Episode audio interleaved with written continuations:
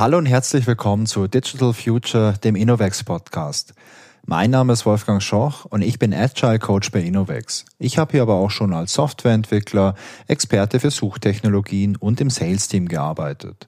Ich freue mich, euch in jeder Folge eine Kollegin oder einen Kollegen vorzustellen und mich mit ihnen über ihr Fachgebiet zu unterhalten.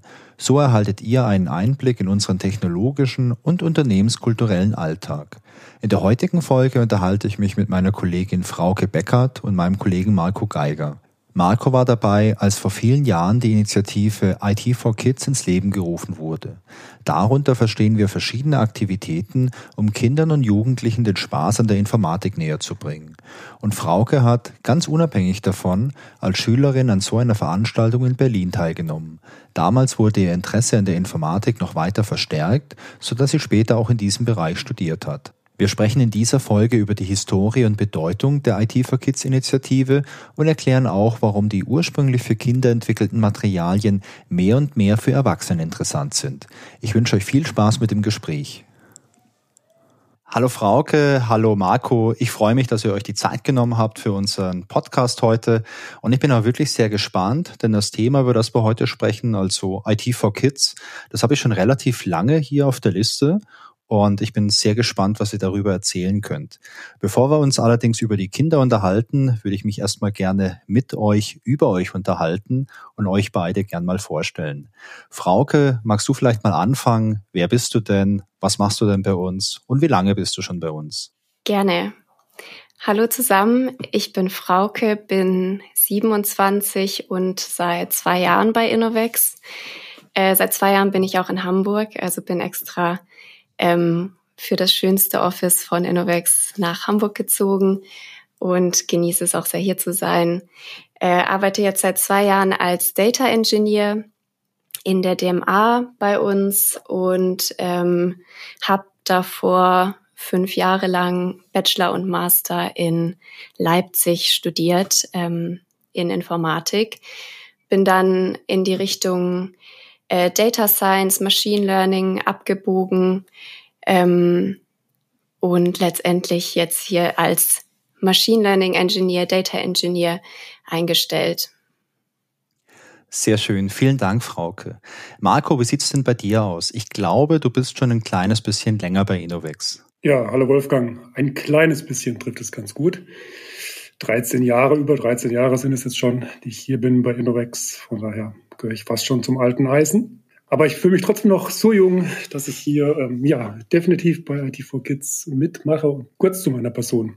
Ich bin ja als Softwarearchitekt angestellt und habe, wie man sich vorstellen kann, schon viele Projekte mitgemacht, äh, mitbegleiten dürfen mit verschiedensten Kolleginnen und Kollegen in den verschiedensten Sparten, sei es in der Werbung, sei es in der Telekommunikation. Also wirklich ähm, ja, viele, viele spannende Projekte miterleben dürfen. Ich bin 47, habe zwei Kids im spannenden Alter und ich glaube, über die werden wir heute auch noch ein bisschen sprechen hier bei dem Thema IT for Kids.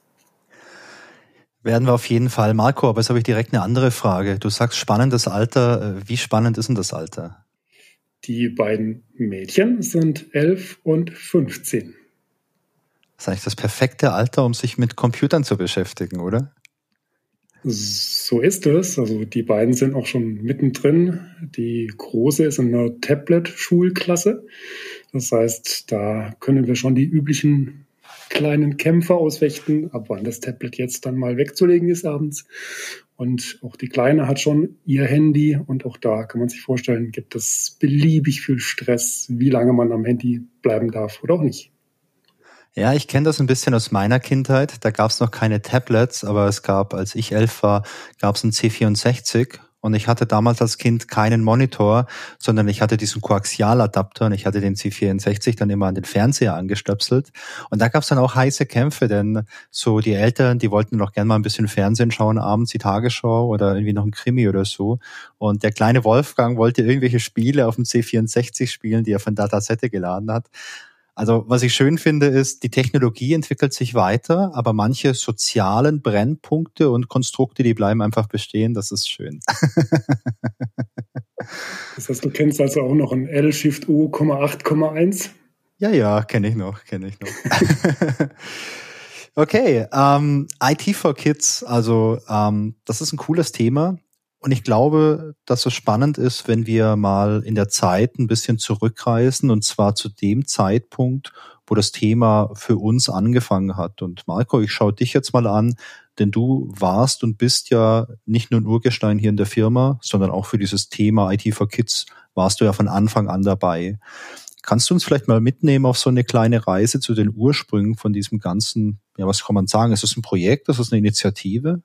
Äh, initial auf jeden Fall eine Initiative gewesen. Ähm, ja. Von, ich würde fast schon sagen, betroffenen Eltern, die ja 2014 ähm, sich zusammengetan haben und überlegt haben, wie kriegen wir eigentlich unseren Nachwuchs dahin, dass er nicht nur einfach so am Handy rumsitzt oder einfach so am Tablet rumsitzt oder einfach nur vom Computer sitzt, sondern wie schaffen wir es, ja, dass die Kinder auch was Sinnvolles am Computer tun. Das ist die klassische Sorge von, von Informatikern, die Kinder haben, glaube ich, oder?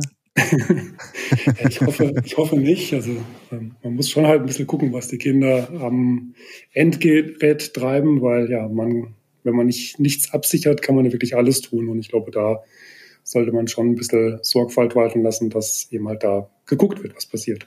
Und es ja. gibt so viele spannende Themen, die man da machen kann, die wirklich auch dann für die Zukunft der Kinder was bringen. Und deswegen haben wir uns da zusammengefunden in der Gruppe. Damals die Devox for Kids. Und wie gesagt, 2014 haben wir da die ersten Versuche gemacht. Also wirklich, wie man sich vorstellt, einfach ein Haufen Eltern zusammen. Hey, wir haben eine Idee, wir legen mal los. Und so ist es dann tatsächlich entstanden, dass wir dann ja, 2014 ich glaub, mit, mit 13 Kindern begonnen haben. Natürlich meistens ähm, irgendwelche Kindern von Eltern, die eben halt auch dabei waren in der Gruppe. Und das hat sich ähm, nach und nach aber immer weiterentwickelt. Also im ersten Jahr 13, dann hat sich's rumgesprochen, hey, die machen da was Cooles. Und so wurde das nach und nach immer größer. Und tatsächlich 2016 sind wir auch mit Innovex da hingestiegen damals. Darf ich ganz kurz unterbrechen? Äh, ich wollte mal zwei Sachen noch kurz fragen. Zum einen hast du gerade was erwähnt, und zwar die DevOps for Kids. Da wäre mal meine Frage, was ist das? Und du hast von einer Gruppe gesprochen von Eltern. Da würde mich noch interessieren, wie diese Gruppe zusammengefunden hat. Die Gruppe von Eltern ist hauptsächlich aus einem, ja, aus einer Gruppe von Informatikern entstanden, die sich an der FH Karlsruhe zusammengefunden haben während des Studiums. Ah, und genau, also sozusagen Leidensgenossen von früher, die dann auch irgendwann Leidensgenossen später wieder waren mit ähm, Kindern, äh, in dem halt der Nachwuchs eben halt dann da war. Und ja, alle in der IT-Branche natürlich dann auch gearbeitet haben und deswegen eben halt versucht haben, da auch ähm, ja, ihren Kindern eben halt dieses Wissen zu vermitteln. Sehr schön. Und diese, diese DevOps for Kids, die du angesprochen hast, was ist das? Genau, die DevOps for Kids ist angelehnt an die große DevOps, eine Entwickler, ähm, Entwicklermesse in Belgien. Ja. Die ist weltweit aktiv und die DevOps for Kids Gruppe, also hier unsere Ortsgruppe in Deutschland, ähm, die DevOps for Kids.de, das war damals ein super Aufhänger, weil es diese Gruppe schon gab, weltweit agierend. Und ähm, ja, wir uns da quasi dann dran gehängt haben und gesagt haben, okay, wir gründen auch eine Ortsgruppe für Deutschland und versuchen da eben halt so ein kleinen Ballon zu starten. Und ich glaube, es hatte zwischenzeitlich auch fünf oder sechs weitere Ortsgruppen gegeben. In Hamburg gab es eine, in Mainz gab es noch eine, wir in München haben eine gemacht. Da kommen wir auch später, glaube ich, noch drauf zu sprechen. Okay, das heißt, ihr habt ihr, ihr habt euch an der an der FH gefunden, Kommilitoninnen, Kommilitonen, mit, äh, die dann später mal Nachwuchs hatten. Man hat sich gemeinsam überlegt, wie kriegen wir unsere Kinder jetzt dazu, dass sie Spaß am Gerät haben und äh, was Sinnvolles lernen und äh, die gleiche Liebe zur Technik vielleicht auch finden, wie wir Eltern die haben. Und äh, exakt, exakt. Ja, also finde ich bis jetzt schon mal super. Einen davon kennen wir auch ziemlich gut, unser mittlerweile Geschäftsführer, Tobi, Tobias Joch. Ja. War auch einer, der damit mitgewerkelt hat. Von daher auch einer okay. mit der ersten Stunde. Und die Kollegen von Synyx, die ähm, ja auch mit uns ziemlich, also mit denen wir immer wieder zusammenarbeiten bei den ganzen ähm, Events, waren auch da mit dabei. Also wir saßen lustigerweise früher sogar in einem Zimmer während der Diplomarbeit. Also es ist schon ja eigentlich in den 2003er Jahren hat sich da eigentlich schon der Grundstein gelegt für dieses Ganze. Ja. Für dieses, für diesen ganzen Setup. Und ähm, wenn ich jetzt nochmal nochmal zurückgehe, Marco, ihr habt euch gefunden, ihr habt überlegt, ihr müsst da was machen und das hast du gesagt, das hat angefangen, ihr wart am Anfang eine kleine Gruppe mit, mit einer kleinen Anzahl von Kindern. Ähm, wie, wie können wir uns das denn vorstellen? Habt ihr euch da wie in der Schule ein Programm überlegt mit ein paar Übungsaufgaben oder äh, habt ihr auf was Bestehendes zurückgreifen können? Also wie, wie sah denn so das, ja, das Programm aus, das, das, das es für die Kinder gab? Ja, Anfang natürlich, anfangs war es natürlich erstmal ähm, reduziert, weil wir noch nicht ähm, das große Marketing hatten, in Anführungszeichen, noch nicht die großen Sponsoren. Das heißt, wir haben mit, ähm, ja, mit kleinen Drohnen angefangen, also mit einem Jumping Sumo, den wir damals gehackt hatten, ähm, also gedebuggt hatten, sozusagen, um ihn über WLAN steuerbar zu machen. Und haben wir erste Versuche mit tatsächlich einfachen Java-Befehlen ähm, gemacht, um die Drohne zu steuern. Wir hatten Scratch, gab es damals ja auch schon, zwar noch eine ähm, viel rudimentäreren Variante als heute. Aber mit Scratch haben wir erste Schritte gemacht, die den Kindern sozusagen das Programmieren ähm, näher gebracht. Also die Dinge, die erstmal wenig kosten mhm. und trotzdem viel Nutzen den Kindern bringen. Die waren ja. zu Beginn natürlich ganz klar auf der Tagesordnung. Scratch ist eine einfache Programmiersprache für Kinder, die vom MIT entwickelt wurde, oder? Exakt, genau. Ja. Okay, das ist, äh, klingt auf jeden Fall schon mal cool. Das heißt, ihr habt mal geschaut, was, was gibt's denn vielleicht schon? Wie kann man mit, mit einfachen Mitteln da was Spannendes für die, für die Kinder auf die Reihe stellen? Und diese Veranstaltung, war das dann was Eintägiges, dieses DevOps for Kids, oder? Die, die DevOps for Kids ist eine Veranstaltung, die immer an einem Samstag stattfindet. Ja. Sodass auch ähm, die, die Kids wirklich einen ganzen Tag dann wirklich auch Zeit haben. Beginnt normalerweise morgens um neun, geht bis 15 Uhr, 15.30 Uhr und endet damit, dass die Kinder ihren Eltern präsentieren, was sie am Tag gemacht haben. Cool. Wichtig zu wissen, den ganzen Tag über sind die Eltern nicht dabei. Ja. Das heißt, die Kinder können sich austoben nach Lust und Laune. Also kein Papa, keine Mama, die im Hintergrund irgendwie sagt, ja, probier doch mal das, mach doch mal das. Die Kinder dürfen einfach machen. Und sie sollen auch machen, weil sie sollen wirklich ohne Druck einfach mal ausprobieren, einfach mal entdecken können. Und wie alt sind diese Kinder, die da teilnehmen? In der Regel sind sie zwischen 10 und 14. Wir hatten aber schon manche dabei, die relativ fit waren und dann auch schon mit 8 teilgenommen haben. Also man kann sich vorstellen, man hat ganz neue Herausforderungen als Mentor, wenn man plötzlich einer Achtjährigen was von IT erklären muss. das ist auf jeden Fall mal was anderes, klar. Ähm, waren da deine Kinder damals auch schon dabei und die Kinder vom Tobi? Die waren dabei. Also ähm, meine Große, also die 15-Jährige mittlerweile, hat damals mitgemacht, hat die äh, ja, von Grund auf die ganzen Sachen eigentlich mitgemacht und ist dann sogar im Verlaufe der, der Vox for Kids sozusagen auch zum Schülermentor geworden. Das heißt, ihr war es dann plötzlich zu langweilig auf der Seite der Teilnehmerinnen und sie hat dann die Seite gewechselt und war dann auch Mentorin. Das heißt, sie hat dann, obwohl sie eigentlich erst elf oder zwölf war sie, glaube ich, damals, ähm, eigentlich noch viel zu jung, um eigentlich Mentorin zu machen, aber sie war so fit mit Lego Mindstorm damals, dass sie gesagt hat, ja, cool, mache ich, ich drehe den Spieß um und ich zeige den Jungs und Mädels mal, was man damit machen kann. Lego Mindstorms habt ihr dann auch verwendet. Also das kenne ich auch noch von früher. Und cooles Spielzeug. Ja, genau. Also ich hatte ja erzählt, dass wir zu Beginn sehr rudimentär gestartet sind, sehr mit wenig Mittel sozusagen das Ganze an den Start gebracht haben. Wir haben uns natürlich dann auch ums Marketing gekümmert, haben geguckt, dass wir so Werbepakete schnüren können für Sponsoring, für Firmen, haben die halt immer wieder angeschrieben unter anderem damals auch uns selbst, Innovex. Und wir haben natürlich auch Sponsoring gemacht, weil wir das natürlich auch gut finden, was bei DevOps for Kids passiert. Und so sind auch dann sechs Lego Mindstorms dann zusammengekommen über Sponsoring durch Innovex. Und die nutzen wir natürlich regelmäßig dann bei solchen Kursen. Und wie ging es denn dann da weiter? Also du hast gesagt, angefangen jetzt mit, äh, mit der DevOps for Kids, kleine Gruppe, was hast du gesagt, 10, 12 Leute beim ersten Mal dabei. Es wurde ein bisschen mehr. Was war denn dann für euch so der, der nächste Schritt? Der nächste Schritt, also von den Gruppen her sind wir dann hier mal auf 30 Kinder und damit haben wir es wow. auch beschränkt. Das ist, also 30 ist rasend schnell ausgebucht normalerweise. Von daher, also wenn wir den Termin bekannt geben, dauert das nicht lange und die, die Gruppen sind voll. Das ist aber heute so, Marco, wenn ich ganz kurz nochmal unterbrechen darf. Ja, ja. Heute ist es schnell ausgebucht und wenn wir jetzt aber zurückschauen, 2015, 16, 17, war das da auch schon so, dass das rasend schnell ausgebucht war? Ja, also 16 auf jeden Fall. Also 2016 war, hat sich dann schon rumgesprochen gehabt. Das war die fünfte, vierte, fünfte der Vox for Kids, die wir da gemacht haben. Und da war es schon bekannt. Also die, die ähm, Mundpropaganda hat schon super funktioniert. Und wie gesagt, wir haben dann auch immer mehr ähm, andere Firmen mit eingebunden, auch von denen sozusagen die Mentoren mit dazugeholt. Weil man muss ähm, wissen, wir haben einen Betreuerschlüssel von 2 zu 1 bei der DevOps for Kids. Das heißt, ähm, zwei Kinder haben jeweils permanent einen Mentor oder eine Mentorin an der Seite. Und das bedarf schon einen großen Personalbedarf oder hat schon einen großen Personalbedarf, Absolut. den man dann halt dann decken muss. Absolut. Okay, das heißt, so 2016 wart ihr mit der DevOps for Kids äh, schon so weit, dass ihr da rasend schnell ausgebucht wart. Es gab ein großes Interesse. Ähm, jetzt haben wir heute 2023. Ich habe selbst keine Kinder, deswegen kenne ich mich auch nicht so gut aus, was es denn da so für Formate gibt.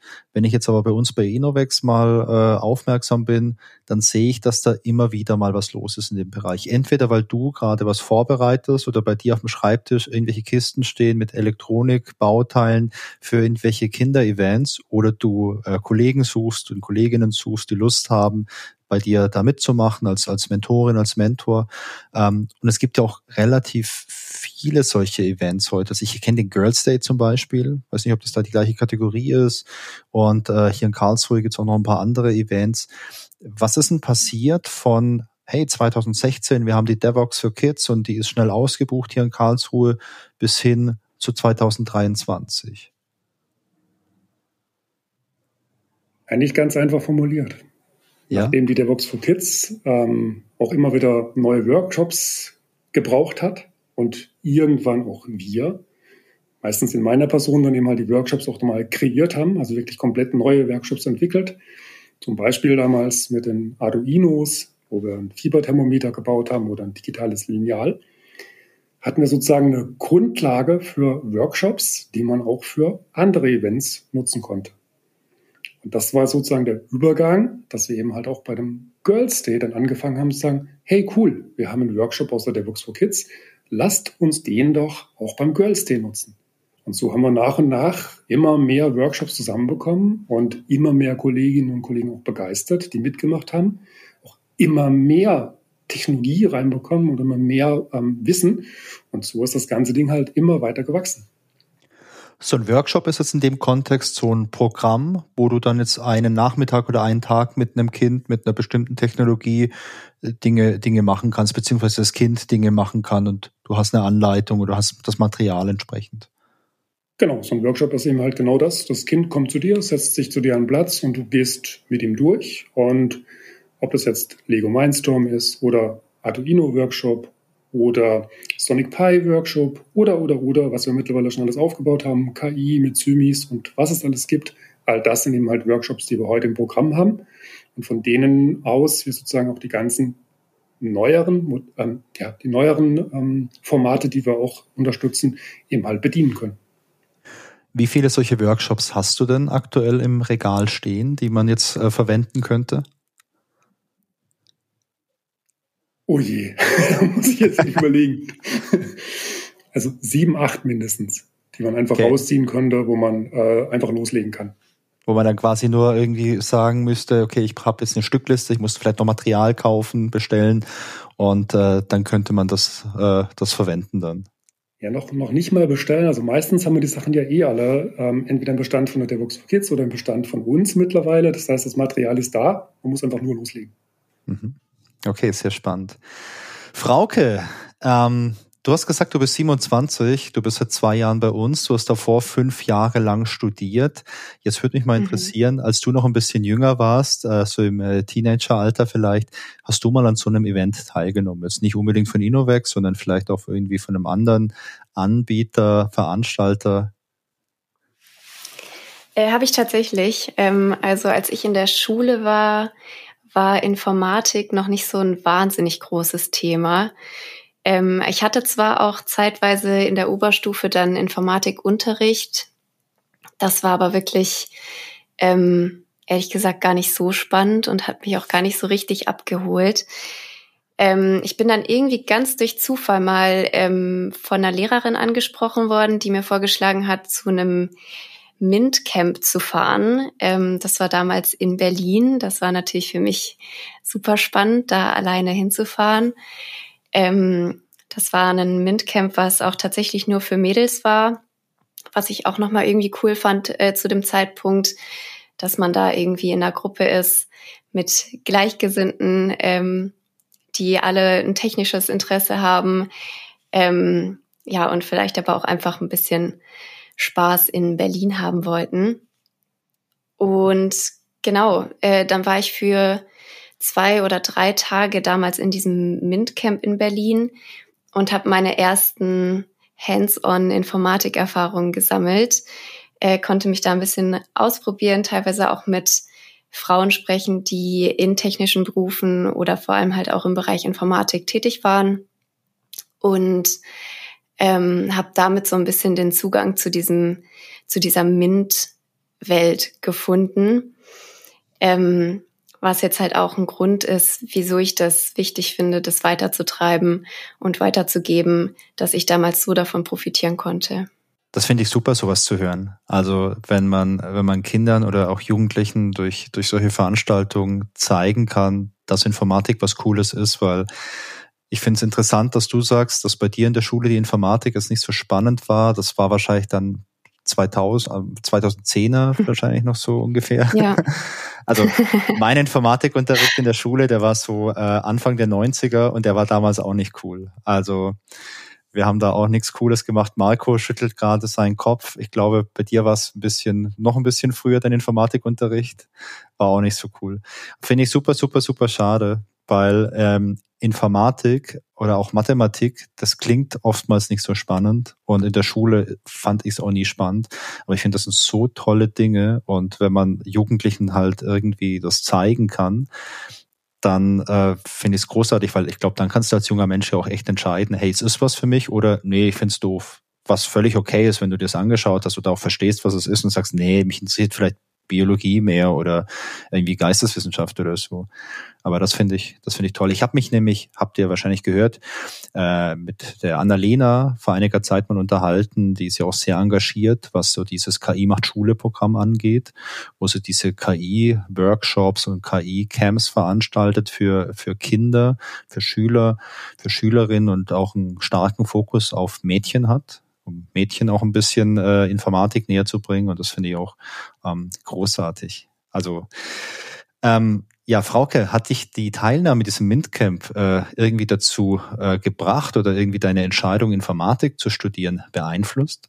Das ist eine gute Frage. Dankeschön. Ähm, tatsächlich ähm, hatte ich schon auch einen, ich würde mal sagen, eine Begabung in Richtung Mathematik ähm, und hatte sowieso ein Interesse, in die Richtung was zu machen ich würde sagen, dass ich mich dann einfach getraut habe, Informatik zu studieren, ohne wirklich eine Idee zu haben, was mich erwartet, ähm, wo ich am Ende lande oder äh, was ich eigentlich möchte. Das hatte schon auch damit zu tun, dass ich da so früh ähm, die Sicherheit im Prinzip bekommen habe, dass das ein Weg ist, den ich auf jeden Fall gehen kann. Und ähm, ja, also es ist nicht unbedingt die einzige Motivation. Ich glaube, das Grundinteresse war schon auch da. Aber ähm, es war auf jeden Fall ein guter Anstupser, nochmal zu sagen, ähm, das ist alles im Rahmen der Möglichkeiten. Das finde ich super. Und äh, Marco, was meinst du dazu, wenn du sowas hörst? Was, was macht das mit dir? Ähm, ja, es spricht mir aus dem Herzen. Also ich höre auch immer wieder, Informatik, Mathematik ist nichts für Mädchen. Also wenn ich das höre, gehe ich wirklich gelinde durch die Decke. Das ist einfach Blödsinn. Das ist absoluter Blödsinn, ich kann es nicht anders sagen. Und mir fällt dazu, ich habe es, ich glaube, ich im Vorgespräch auch schon erwähnt, immer wieder diese Bahnfahrt ein, von der ich jetzt gleich erzählen werde, wo dieses Mädchen, also ich mit meiner Tochter oder meine Tochter mit mir im ähm, Viererabteil in der Bahn. Ja. Und das Mädchen erzählt ihrer Freundin, warum sie die Schule gewechselt hat und warum sie nicht an die eigentliche Schule gegangen ist, wo sie doch gerne hin wollte, nämlich an eine Technikschule. Und ihre Mama es ihr nicht erlaubt hat, weil sie gemeint hat, die Technikschule ist nichts für Mädchen. Das fand ich einfach nur so krass, dass ich jedem Mädchen da draußen einfach nur sagen kann, hört nicht auf so einen Quatsch. Wenn euch das interessiert, macht das, probiert das aus. Ja, also absolut hundertprozentig. In meiner Freizeit beschäftige ich mich ziemlich viel mit so Informatik, Geschichte, weil ich das sehr, sehr spannend finde. Und wenn man sich damit beschäftigt, äh, wird man auch unweigerlich äh, erkennen, dass die ganzen großen Informatik-Sachen, da standen überall Frauen dahinter. Also die Informatik wäre heute nicht die, die sie ist, wenn es keine Frauen gegeben hätte, die großartige Dinge gemacht hätten. Und äh, es ist egal, um was es geht, um die Entwicklung von den ersten Programmiersprachen, von den modernen Programmiersprachen, der Flug zum Mond. Das hätte alles ohne Frauen nicht funktioniert. Und so ein anderes Hobby von mir, das sind Videospiele, vor allem auch so Videospielgeschichte. Und auch in der Geschichte der Videospiele waren es äh, großartige Frauen, die uns großartige Spiele beschert haben und äh, tolle Dinge gemacht haben. Vergisst man gern, man spricht gerne nur über irgendwie erfolgreiche Männer, auch wenn es um Silicon Valley und so geht, dann sind es alles die, die coolen Typen, die das äh, irgendwie alles gemacht haben. Aber ich finde, dass es sich lohnt, sich das anzuschauen, denn ähm, das stimmt halt nicht. Das ist halt nur eine Wahrnehmung, die halt äh, bisschen, bisschen falsch ist. Und ich glaube, das ist auch was, wo wir alle ein bisschen drauf achten können und sollten. Denn ich glaube, wenn junge Frauen oder Mädchen, die sich jetzt überlegen, was sie beruflich mal später machen, auch mal im Fernsehen anschauen, dass es halt auch äh, äh, Mädels gibt, die, die so coolen IT-Scheiß machen, dann hast du da halt auch das richtige Role Model, das vielleicht heute ab und zu noch fehlt. Ja, ähm, aber dafür sorgt ihr ja auch mit eurem Engagement. Ich würde mich mit euch jetzt gern mal drüber unterhalten, noch wie das so organisatorisch aussieht. Aber bevor ich dahin gehen möchte, würde mich noch so als kleiner Abschluss von der Historie äh, interessieren, wo wir denn heute stehen. Marco, du hast schon gesagt, Innovex ist dann erst so als Sponsor eingestiegen. Heute machen wir, glaube ich, ein bisschen mehr als nur ein bisschen Sponsoring. Das würde mich noch interessieren. Und auf der anderen Seite würde mich interessieren, wenn wir über IT for Kids sprechen, über was sprechen wir denn dann heute? Also ich habe den Girls Day ja angesprochen, du hast ein Mintcamp angesprochen, Frauke. Marco, du hast die DevOps, DevOps for Kids in den Ring geworfen. Ich glaube, da gibt es noch ein kleines bisschen mehr. Das würde mich interessieren. Und vielleicht können wir ja mal, Marco, mit dir anfangen. Wo stehen wir denn heute, was das Engagement von der, von der Firma angeht? Wir stehen heute bei 114 interessierten Personen, die sich in dem IT4 Kids Channel bei uns tummeln und die gerne mitmachen wollen. Nur um diese Großartig. Zahl mal in den Raum zu stellen. Also man merkt schon, wie groß die Unterstützer, die Unterstützung bei uns in der Firma ist bei knapp 500 Leuten sind ja, fast 25 Prozent dabei, die einfach bei diesem IT for Kids, ähm, bei den Events, bei den ganzen Sachen, die wir machen, einfach mitmachen wollen. Das heißt, das ist schon eine große, große Menge an Menschen, die uns da unterstützen. Weil was machen wir alles? Wir machen verdammt vieles mittlerweile. Wir sind, ich gehe es einfach mal, wie mir es gerade einfallen, einfach mal durch. Wir sind hier in Karlsruhe zum Beispiel über das Cyberforum bei der Techniker aktiv. Das heißt, in den Ferien geben wir ganz oft Kurse. Ich habe erzählt, wir machen, haben schon viele Workshops im Programm und da entwickeln auch immer wieder neue. Gerade vor, vor ein paar Wochen haben wir im Rahmen des Faschingsferiencamps ähm, hier einen kleinen Kurs gemacht, wo wir eine KI trainiert haben, die im Endeffekt dann Hunde erkannt hat oder eben halt nicht. Und die Jungs und Mädels haben da in dem Rahmen ja, Neuronen kennengelernt, künstliche neuronale Netze kennengelernt und da ihre ersten Schritte gemacht. Wir sind aber auch auf der anderen Seite aktiv bei der Fernuni in Hagen, mit denen wir in Kooperation mittlerweile auch dann mit unseren kleinen Zymis aktiv sind. Da sind so kleine fahrende Teslas, kann man sagen. Die werden dort mit Python programmiert von unserem Kollegen Marcel. Wir haben in Hamburg, Frauke es nur sehr gut wahrscheinlich, äh, kennt sehr gut wahrscheinlich die Initiative NAT, wo wir ganz oft Schulen bei uns zu Besuch haben oder auch im Rahmen vom Mint Match, Mint Pink immer wieder ähm, Schulklassen bei uns zu Besuch haben und unsere Leidenschaft für IT weitergeben. Annalena hast du erzählt, mit KI macht Schule. Wir haben die DevOps for Kids. Wir sind bei der Hacker School schon dabei gewesen. Wir haben die Girls der Akademie, wo wir Schulklassen haben, speziell Mädels logischerweise dann, die zu uns kommen, uns besuchen. Wir haben den Girls Day, ja, ich glaube, das Schüler, Praktikanten, habe ich schon fast vergessen. Also genau, immer wieder besuchen uns im Rahmen von der schulischen Ausbildung dann Schülerinnen und Schüler, machen eine Woche lang Praktikum bei uns. entdecken da die IT. Ich glaube, jetzt habe ich so ziemlich die wichtigsten hier auch genannt. Das ist eine ganze Menge. Habt ihr beide so ganz grob eine Übersicht, wie viele Kinder im Jahr irgendwie teilnehmen an, an solchen Veranstaltungen, die wir haben? Also so eine grobe Schätzung vielleicht?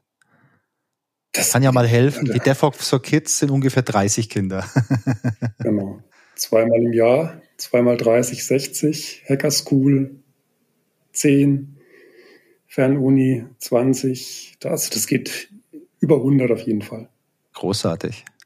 Also weit über, weit, weit über 100, ja, auf jeden Fall. Weit über 100 Kinder bei so vielen Veranstaltungen, das bedeutet natürlich auch einen großen organisatorischen Aufwand. Frauke, wenn wir über die Orga nachdenken, wo fängt man denn da an, wenn man so viel zu organisieren hat? Tja, tatsächlich hat sich das ja relativ dynamisch aufgebaut, das ganze System IT for Kids bei Innovex.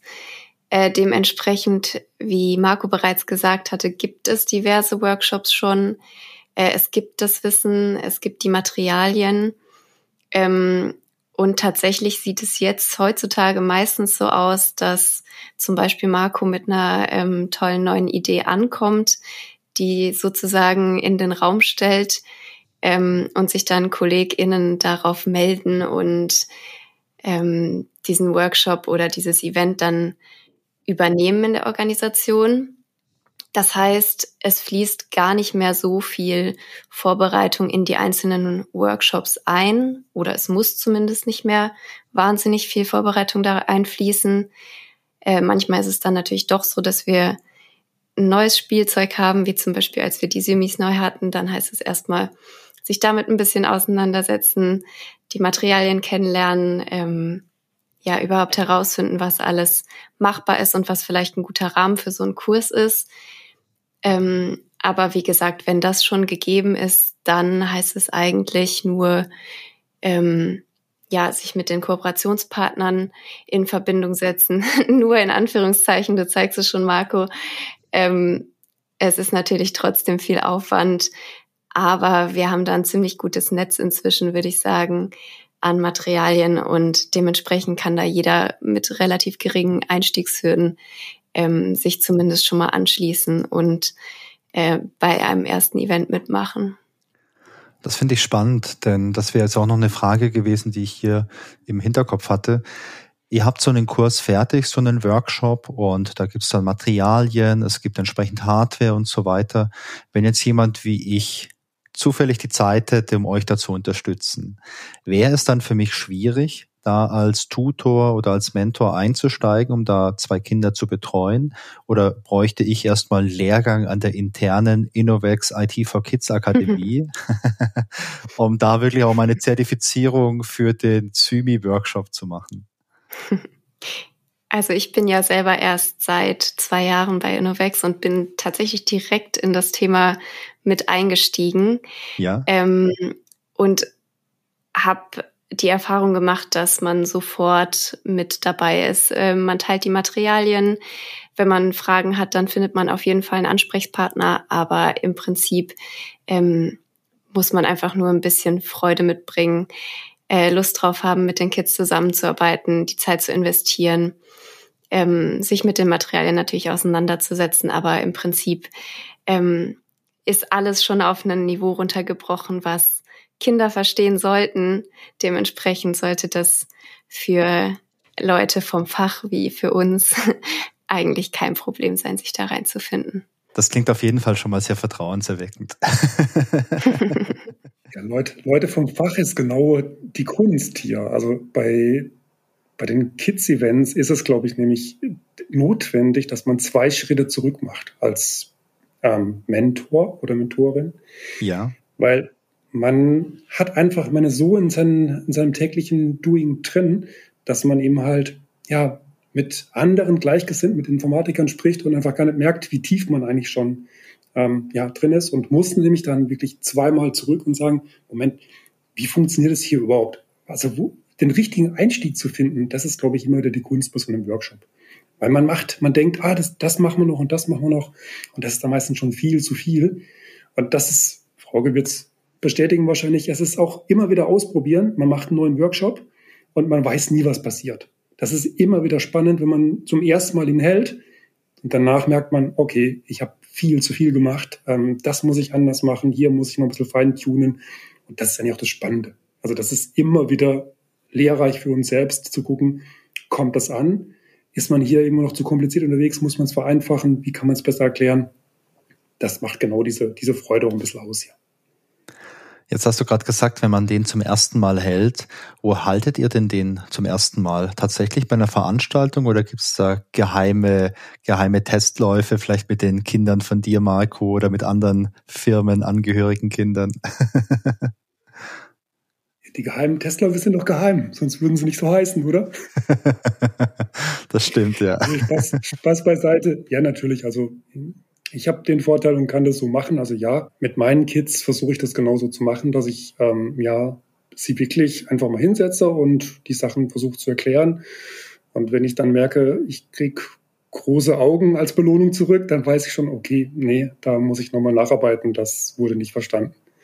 Und ja, also das versuche ich genauso zu machen, weil, wie gesagt, man ist als Erwachsener einfach viel zu tief in der Materie drin. Man muss wirklich mindestens zwei Schritte zurück machen. Ich finde das großartig. Ich muss da jetzt auch an den ganz klassischen Projektalltag denken. Das ist ja oftmals auch so. Da kommen wir rein ins Projekt, da sind wir die Experten dafür, für die Technologie. Und auf der anderen Seite sitzen es keine Kinder, sondern sitzen Kunden. Und die Kunden sind in der Regel halt die Experten für irgendwas Fachliches, aber nicht für die Technologie. Und ich kenne das auch von ganz vielen Workshops und Meetings, dass man dann irgendwas erklärt und äh, irgendwann merkt man, okay, äh, mein Kunde hat keine Ahnung, von was ich spreche spreche, weil ich es irgendwie viel zu kompliziert habe. Und man nähert sich dann auch so iterativ an und bekommt Feedback vom Kunden und kann dann so alles ein bisschen verbessern. Und das ist ja genau dasselbe, was ihr dann auch macht. So, ihr habt eine Idee, ihr verprobt die erstmal, ihr habt so Beta-Kunden und äh, kriegt dann ein frühes Feedback, wo ihr einschließen lassen könnt, um dann das Produkt oder diesen, diesen Workshop noch weiter zu verbessern, bis er, bis er richtig gut wird. Finde ich schön, dass diese ganzen Ideen, die wir tagtäglich in unserer Arbeit haben, dass die halt auch in solchen Bereichen funktionieren. Also gerade als Mentor oder Mentorin ist man definitiv als Trainer unterwegs. Wenn mich Leute fragen, warum sollen wir das machen, dann ist genau das auf meine Antwort. Weil ich sage, ja, sammelt quasi mit den Jungs und Mädels, die ihr betreut, dann wirklich erste Trainingserfahrung. Ihr könnt gucken, wie kommen Dinge an, wie reagieren die Kids, das ist wirklich wie im realen Leben mit Erwachsenen auch, nur dass eben halt kleine Kinder oder Kinder eben vor einem sitzen und man viel ehrlicheres Feedback bekommt, muss ich auch ganz ehrlich dazu sagen. Ich glaube auch, dass es äh, generell eine sehr, sehr gute Übung ist, wenn man es lernt, wie man Dinge einfach erklärt. Egal, ob das jetzt was ist, was ich vielleicht in meinem Job brauche, aber allein schon, wenn du die Fähigkeit hast, Dinge einfach zu erklären, sei es jetzt Kindern, deiner Partnerin, deinem Partner, deinen Eltern, deiner Oma. Ich glaube, dass das was ist, was uns im Alltag einfach überall helfen kann und auch bei uns im Job, wenn du die Fähigkeit hast, äh, wirklich auch umzuschalten und du merkst, okay, vor mir ist jetzt jemand, der sich mit dem Thema nicht gut auskennt, aber ich schaffe es ihm trotzdem oder ihr jetzt trotzdem einen Sachverhalt äh, so einfach zu erklären, dass die Idee rüberkommt. Ich finde das total wertvoll und ich glaube, das ist ja auch ein echt gutes äh, Trainingsgebiet, was man dann mit den ganzen Kids hat. Ja, ähm, ich habe noch eine Frage. Und zwar, jetzt hast du, Marco, ja erzählt, du hast im Regal mindestens mal sieben, acht so greifbare Workshops, die man jetzt einfach so verwenden könnte. Habt ihr jetzt ähm, hier im Unternehmen, habt ihr auch Kontakt zu anderen Veranstaltern von solchen Kids-Events, mit denen ihr euch dann auch austauscht und wo man vielleicht auch mal solche Workshop-Ideen austauscht oder mal bespricht, um, äh, ich sag mal, die gute Idee, die dahinter steckt, weiterzutragen? Also im Rahmen von der DevOps for Kids natürlich. Ich sagte ja, dass es noch mehrere Ortsgruppen gibt. Also da auf jeden Fall. Jetzt speziell Austausch zu anderen Organisationen haben wir tatsächlich nicht. Genau, ich würde sagen, manchmal passiert es auf natürliche Weise, wenn man natürlich ähm, zum Beispiel beim Hackercamp war das, glaube ich, so, dass auch andere Organisationen Zeitslots hatten. ähm, dann bekommt man natürlich mit, was da gemacht wird, bekommt vielleicht auch ein paar spannende Ideen und Inputs, ähm, was man auch noch selber machen könnte. Ähm, aber aus meiner Perspektive beschränkt es sich auf jeden Fall darauf. Okay, das heißt, es gibt jetzt nicht so eine übergreifende Community, wo man sich vielleicht einmal im Jahr, keine Ahnung, mal vielleicht auch für eine kleine Mini-Konferenz trifft, wo man sagt, hey, IT for Kids, didaktische Konzepte etc. tauschen wir uns mal aus und sprechen mal drüber, wie unsere Erfahrungen sind. Sowas gibt's noch nicht? Also nichts, wo wir aktiv dran teilnehmen. Ich glaube, einer der Gründe, warum wir das, warum das auch, glaube ich, nicht so passiert im Moment ist, wir machen alle unsere Kurse ja kostenlos.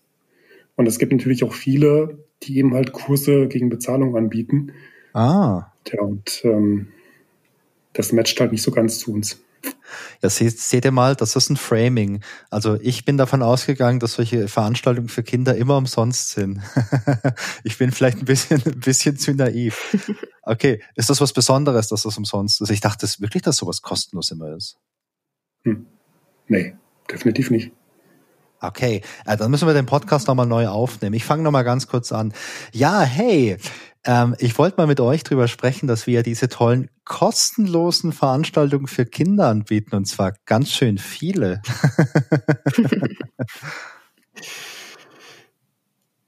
Okay, das ist sehr, sehr spannend.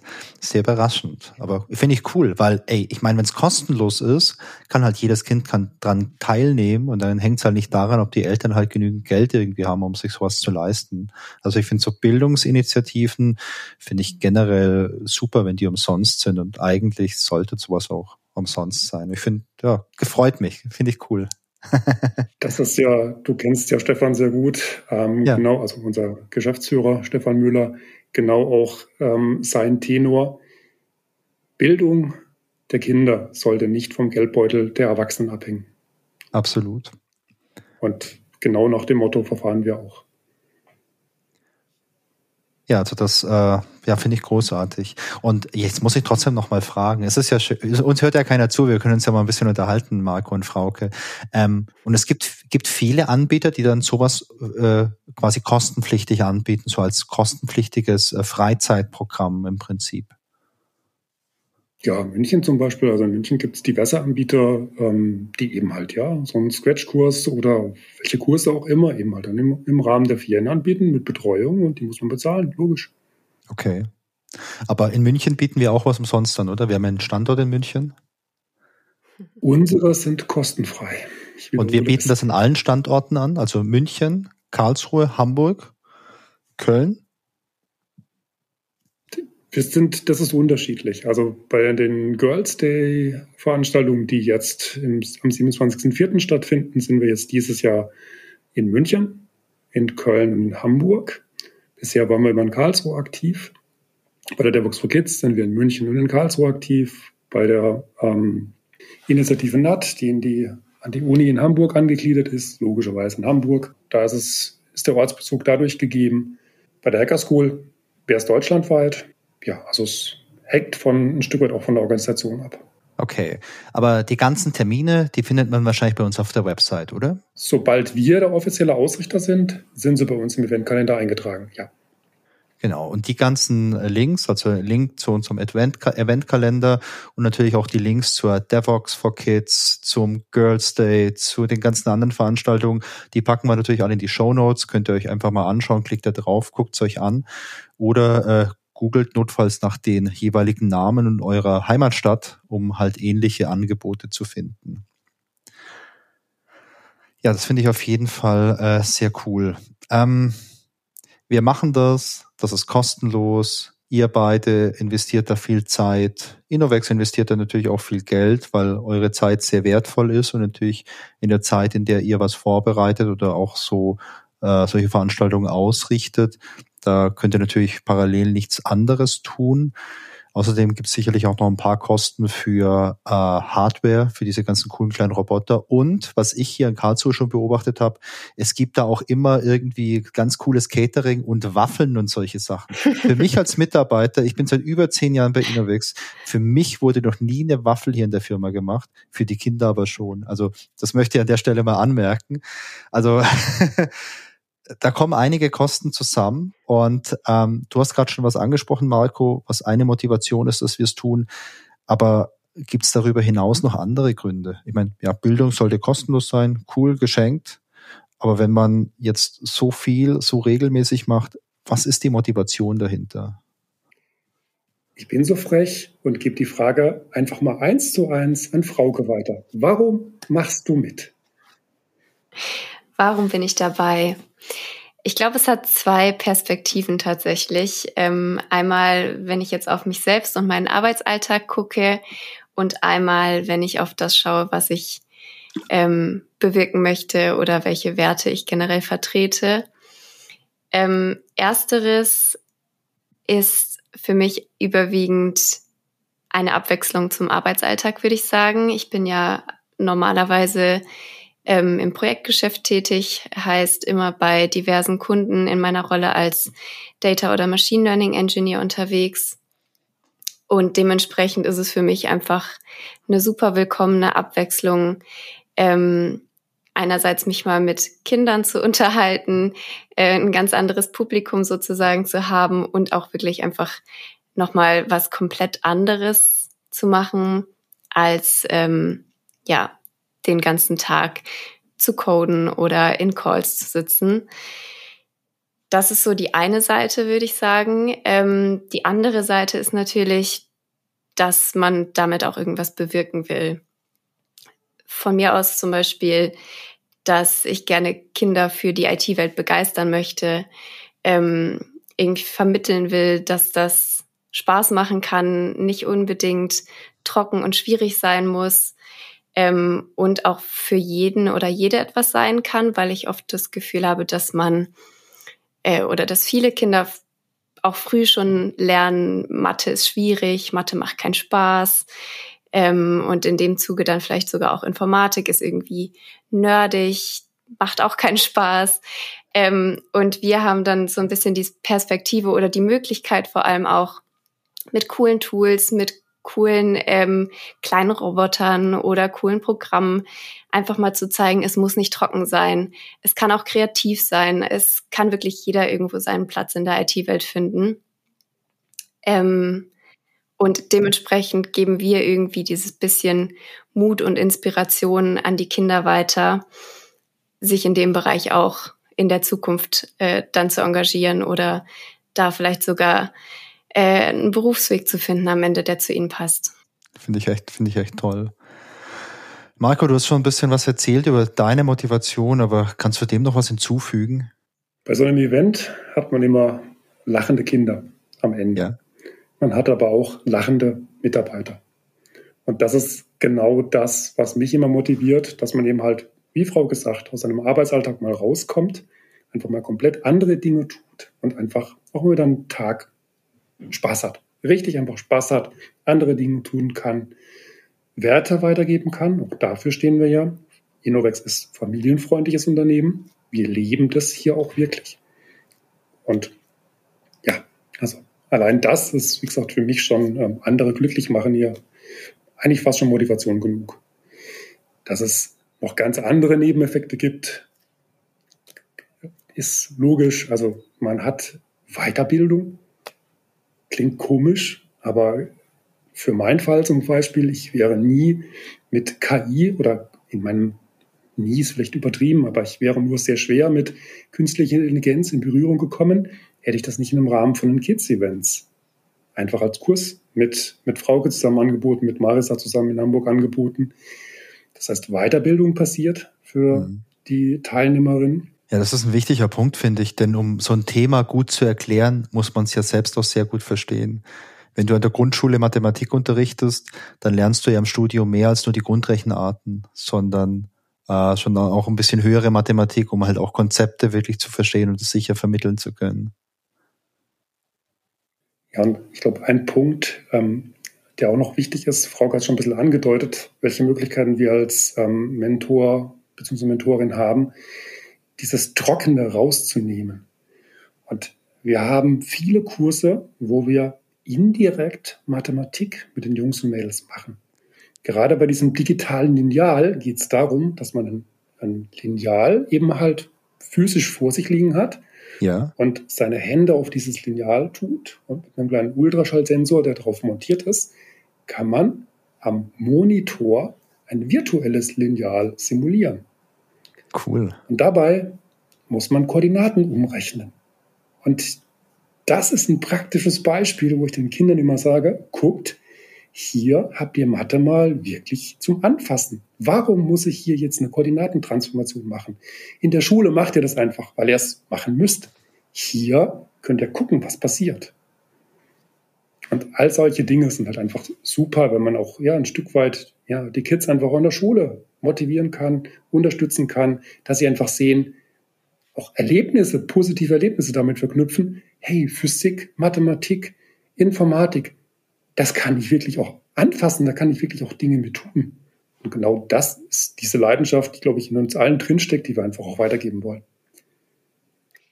Ich glaube, was auch ein Punkt ist, der ähm, damit reinspielt, dass das so gut funktioniert, ist, dass wir halt keine Schule sind. Also wir sind, äh, ja, wir bewerten die, die SchülerInnen nicht, die hierher kommen und Projekte mit uns machen. Ähm, die einzige Intention ist, zu vermitteln, in den Austausch zu gehen und auch ein bisschen einfach eine gute Zeit zu haben.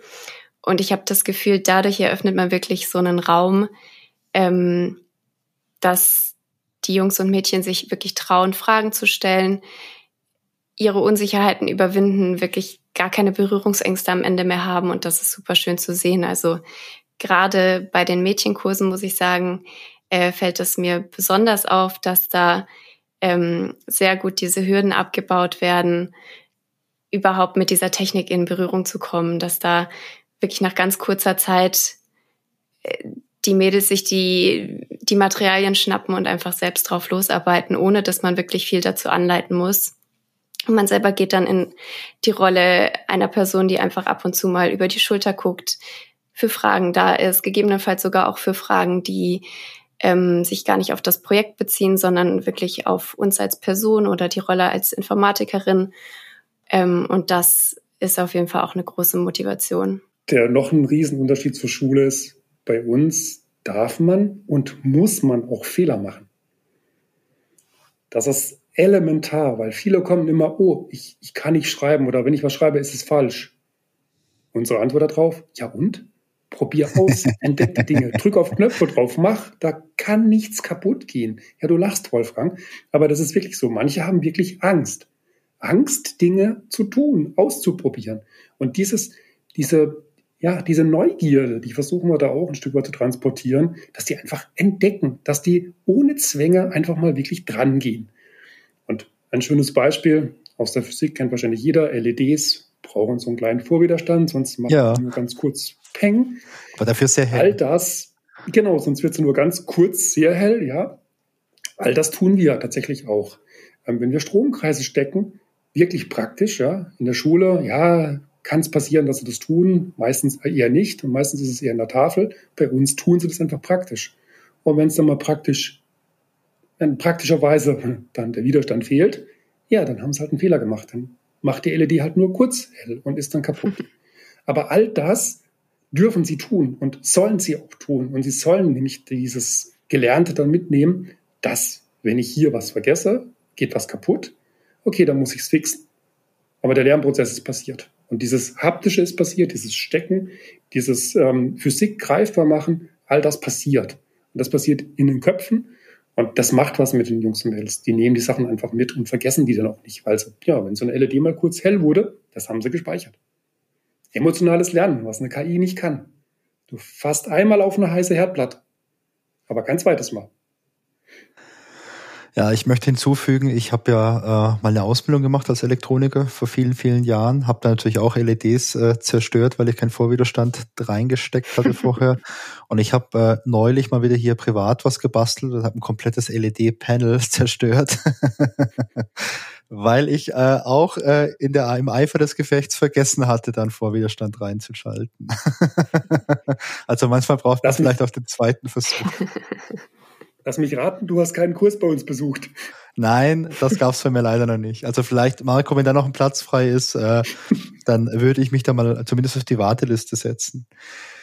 Ich finde es großartig, euch beiden zuzuhören. Ich finde es großartig, vor allem zu hören, was euch beide motiviert, weil ich das toll finde. Und ich persönlich glaube, solche Lehrangebote funktionieren vor allem, wenn die Menschen, die dahinter stehen, das aus so einer intrinsischen Motivation tun. Und nicht, weil jetzt in Anführungszeichen der Chef sagt, hey, ihr müsst das machen, das ist gut fürs Marketing.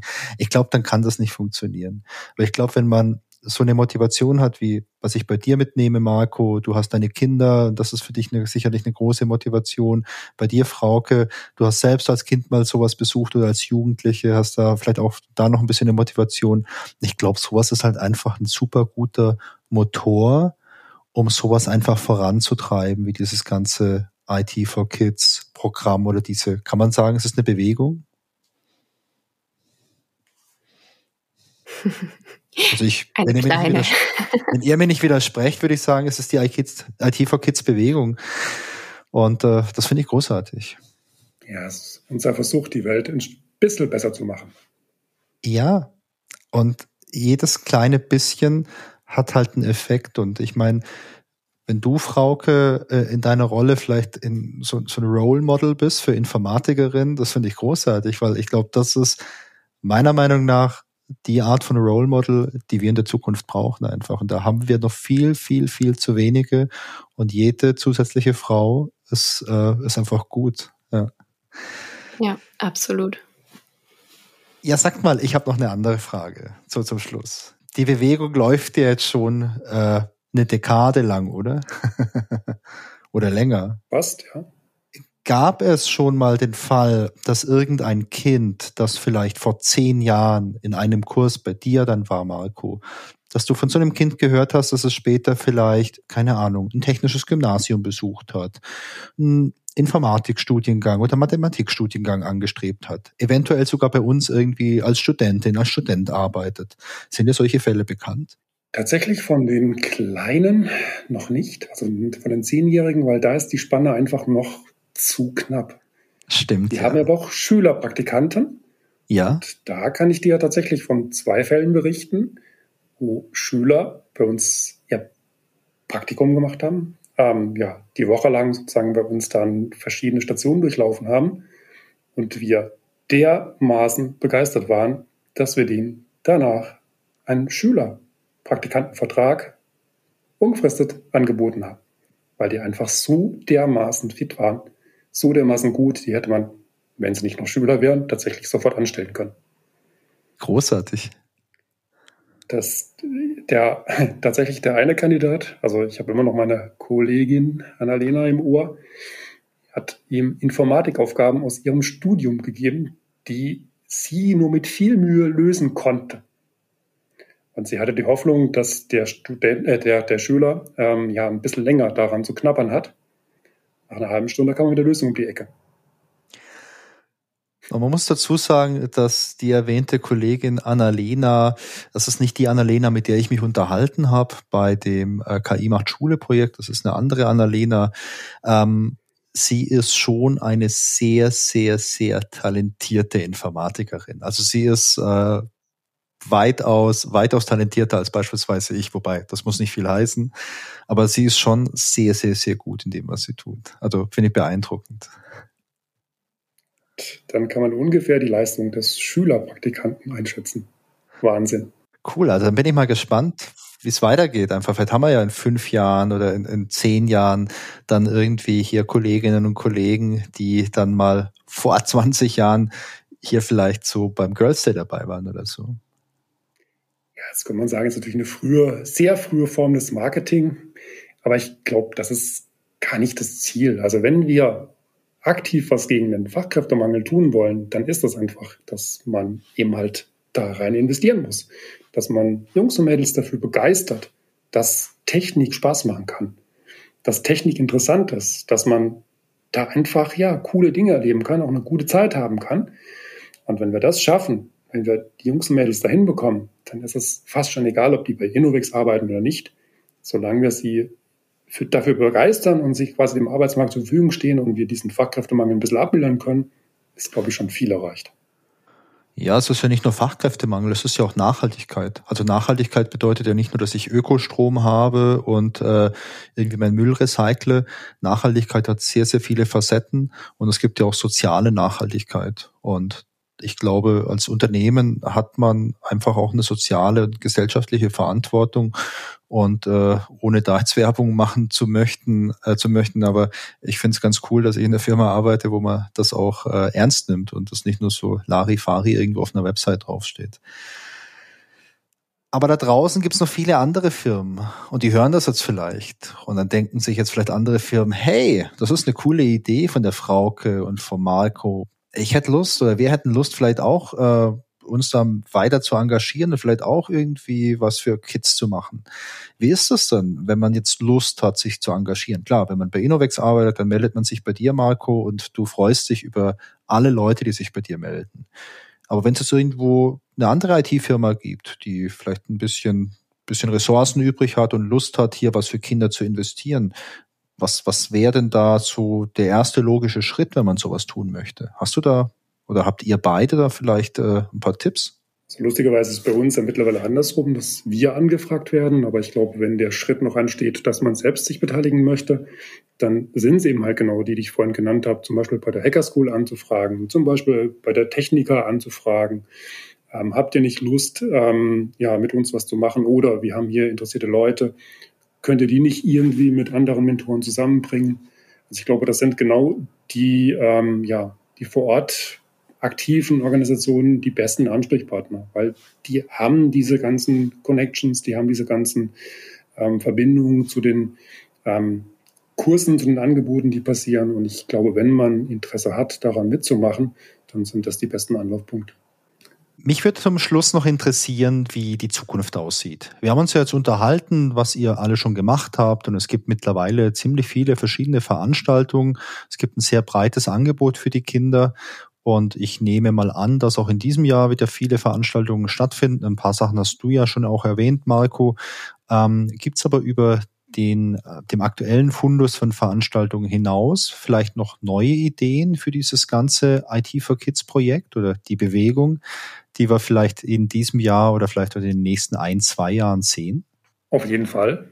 So ganz aktuell sind wir mit dem Jugendforschungszentrum in Pforzheim in Kontakt und versuchen da Lehrer zu motivieren, dass wir zum Beispiel Lehrer in ihrem Unterricht begleiten mit unserer ganzen Hardware, dass wir sie unterstützen, mit vor Ort kommen, den Unterricht mitgestalten um da auch den Lehrern ein Stück weit die Angst zu nehmen mit dem ganzen Technik-Schnickschnack, in Anführungszeichen, ähm, ihnen zu zeigen, dass es gar nicht viel braucht, um sozusagen Informatikunterricht ähm, oder Physikunterricht auch cool zu gestalten, sodass wir auch da so einen Multiplikatoreffekt in die Lehrerschaft reinbekommen können.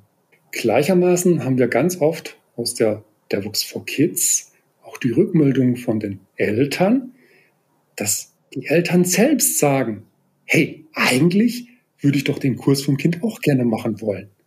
Und auch da sind wir quasi dran, dass wir sozusagen das, was wir eigentlich für die Kids entwickelt haben, auch in Richtung Erwachsenen transportieren können. Das ist aber spannend. Das heißt, äh, ihr habt ursprünglich Material für Kinder entwickelt und jetzt kommen halt auch Erwachsene, die fachfremd sind und die jetzt vielleicht auch einen einfachen Einstieg ins Bereich, im Bereich künstliche Intelligenz suchen. Das, das liest man heute überall, künstliche Intelligenz, aber viele Leute wissen nicht, was es ist. Klar, wenn du, wenn du vielleicht fachfremd bist, ist es auch nicht so einfach, da was zu verstehen. Und solche Leute hätten dann vielleicht auch so ein Interesse an, an so einem Kurs. Spannend. Ja, kann ich mir auch gut vorstellen, gerade so von dem, was wir erleben, wenn wir äh, Schulklassen mit LehrerInnen zu Besuch haben. Also hier in Hamburg zum Beispiel ähm, bei Mint Pink, äh, da sind die Lehrkörper oft dabei und die schauen schon auch sehr interessiert mal über unsere Schulter, erkundigen sich noch ein paar Mal, was wir da tatsächlich jetzt für ähm, Kurse benutzen, ob die frei zugänglich sind. Ähm, ich glaube, das Interesse da, ähm, ja, die SchülerInnen zu fördern, ist auf jeden Fall da und äh, vielleicht haben wir da einen kleinen Einfluss drauf. Ich finde das mega interessant. Ich habe ich hab gerade, als ihr gesprochen habt, so ein bisschen drüber nachgedacht. Wenn man jetzt Lehrer ist, Lehrerin und jetzt plötzlich Kindern solche Dinge beibringen soll oder vermitteln soll, das ist ja mitunter ultra schwer. Also wenn ich jetzt, keine Ahnung, Mathelehrer bin, ich habe Mathematik studiert, ich soll Kindern was über Mathe beibringen. Jo, also ich sag mal, es kommt ab und zu mal, es gibt ab und zu mal was Neues im Bereich Mathematik, aber jetzt so die krassen neuen, äh, neuen Grundrechenarten werden jetzt nicht jedes Jahr erfunden. Aber in der Informatik ist es halt schon so. Und oftmals ist es doch auch so, dass der Mathelehrer noch ein bisschen Informatik beibringt oder vermittelt, weil er als Nebenfach Informatik hatte in der, in der Universität. Und ich glaube, das ist ja. schwer, sich vernünftiges Material zu, zu erarbeiten. Und ich meine, wenn man da jetzt so Profis für euch beide hat, oder dann ist das ja echt cool. Deswegen ist es für Lehrer auch so spannend, weil was wir immer wieder versuchen, ist Materialien zu benutzen, die die Schüler auch zu Hause weiter nutzen können. Das heißt, wir versuchen nicht unsere Infrastruktur in den Vordergrund zu bringen, sondern wir versuchen öffentliche Webseiten zu nutzen. Und da kann ich wirklich, da haben wir einen großen Fundus an Webseiten, gerade wenn es in Richtung KI geht, wo du wirklich Modelle trainieren kannst, wo du die verbinden kannst mit Scratch, wo du das alles auch problemlos zu Hause machen kannst. Allerdings, du musst die halt einfach nur kennen. Mhm. Das ist das große Hindernis. Du musst diese Seiten kennen und finden, weil die sind natürlich jetzt nicht mit Google AdWords beworben etc. pp. Aber wenn du die kennst, dann kannst du die völlig kostenfrei nutzen und wirklich coole Einstiege, coole Ideen entwickeln, ähm, die Technologie einfach kennenlernen und auch in deinen Unterricht einfach einbinden. Und deswegen hoffe ich, dass wir da einfach noch auch in der Zukunft viel mehr Erwachsene erreichen, viel mehr Lehrerinnen und Lehrer erreichen, um eben halt da die Hemmschwelle für Informatik weiter abzubauen. Finde ich super. Also finde ich finde ich wirklich super. Ich habe das auch immer wieder mal gehört von von Leuten, die so äh, Vorträge im Bereich Informatik gehalten haben, die sich aber an ein allgemeines Publikum gehalten haben, also eher so populärwissenschaftlich. Und ich habe das auch immer wieder mal gehört, dass dann auch mal so Fragen von Lehrern gekommen sind, ob man das Material nicht haben kann, weil es doch jetzt leicht verständlich ist. Und das habe ich, das ist mir gerade eingefallen, als ihr beide das erzählt habt. Gibt es da in dem Bereich von euch äh, konkrete Pläne für dieses Jahr? Also mit dem Verbindungslehrer dem aus dem Jugendforschungszentrum definitiv. Da wollen wir tatsächlich mit einer kleinen Runde von Innowechslerinnen, Innowechslern ähm, im Bereich KI mit an eine Schule gehen, in Pforzheim, einem Gymnasium und mit unterrichten. Ja. Das ist leider noch nicht ganz spruchreif, aber steht kurz davor. Und das wollen wir tatsächlich auch dann im Rahmen von Jugend forscht ausarbeiten, dass wir nämlich da draus auch wieder die Kooperation, die Rückgewinnung von Schülerpraktikanten zu uns dann wiederum raus ableiten können. Also so eine Win-Win-Situation für beide, dass sozusagen die Schule mit den, den Lehrern davon profitiert, dass wir als Multiplikator Wissen vermitteln, aber gleichzeitig auch wieder die ähm, Schülerinnen uns dann kennenlernen und ja, dann vielleicht der eine oder andere sagt, hey cool, die Jungs und Mädels bei Innovex, die haben was drauf, da will ich vielleicht auch mein Schülerpraktikum machen. Und so hoffen wir dann, dass daraus halt, wie gesagt, ähm, was Positives für beide Seiten passiert. Sehr, sehr cool. Und wenn es da draußen noch andere Schulen gibt, die da vielleicht Interesse haben, aus Karlsruhe oder Hamburg oder Köln oder München, dann glaube ich, dass die sicherlich auch mal Hallo sagen können, um sich mal vielleicht mit euch zu unterhalten, ob es da irgendwelche Möglichkeiten für eine Kooperation gibt. Sehr, sehr gerne. Sehr schön. Frauke, Hast du noch irgendwas, was wir bis jetzt vergessen haben? Gibt es noch ein Thema oder gibt es noch einen Aspekt von dem ganzen IT for, von der IT for Kids Bewegung? Ich muss mich noch ein bisschen dran gewöhnen an das neue Naming, das wir hier haben, das wir hier etabliert haben. Ähm, gibt es noch einen anderes interessanten Aspekt von der Bewegung, über den wir noch sprechen sollten? Ich glaube, wir haben es schon ganz gut zusammengefasst tatsächlich. Äh, wir haben uns angeschaut, was das für uns als Mitarbeitende bedeutet, was es in unserer gesellschaftlichen Verantwortung bedeutet. Und ich glaube, das sind die Hauptpunkte, die wir damit angehen möchten. In dem Fall bedanke ich mich bei euch beiden für eure Zeit und für dieses super interessante Gespräch. Ich bin ja immer sehr gespannt vor so einem Gespräch, was ich für mich da an neuen Dingen mitnehmen kann. Und es ist jedes Mal was Neues dabei, genauso wie heute. Und äh, deswegen hat sich's für mich auf jeden Fall sehr, sehr, sehr gelohnt, mich mit euch zu unterhalten. Und ich glaube, der Einblick in das ganze Thema IT for Kids ist sicherlich auch für viele andere Leute interessant, denn Ich glaube, das ist sehr wichtig, was wir hier tun, vor allem was ihr natürlich hier tut. Und ich glaube auch, ähm, ja, dass es für die Zukunft einfach eine gute Sache ist. Frauke, vielen lieben Dank. Schön, dass du da warst. Marco, danke an dich. Schön, dass du auch da warst. Danke dir. Danke dir, Wolfgang. Das war das Gespräch mit Frauke und Marco. Ich hoffe, es hat euch Spaß gemacht. Wenn ihr Feedback habt, dann erreicht ihr mich per E-Mail unter feedback at innovex.de. Wir hören uns in zwei Wochen wieder. Bis dahin wünsche ich euch viel Spaß und eine gute Zeit.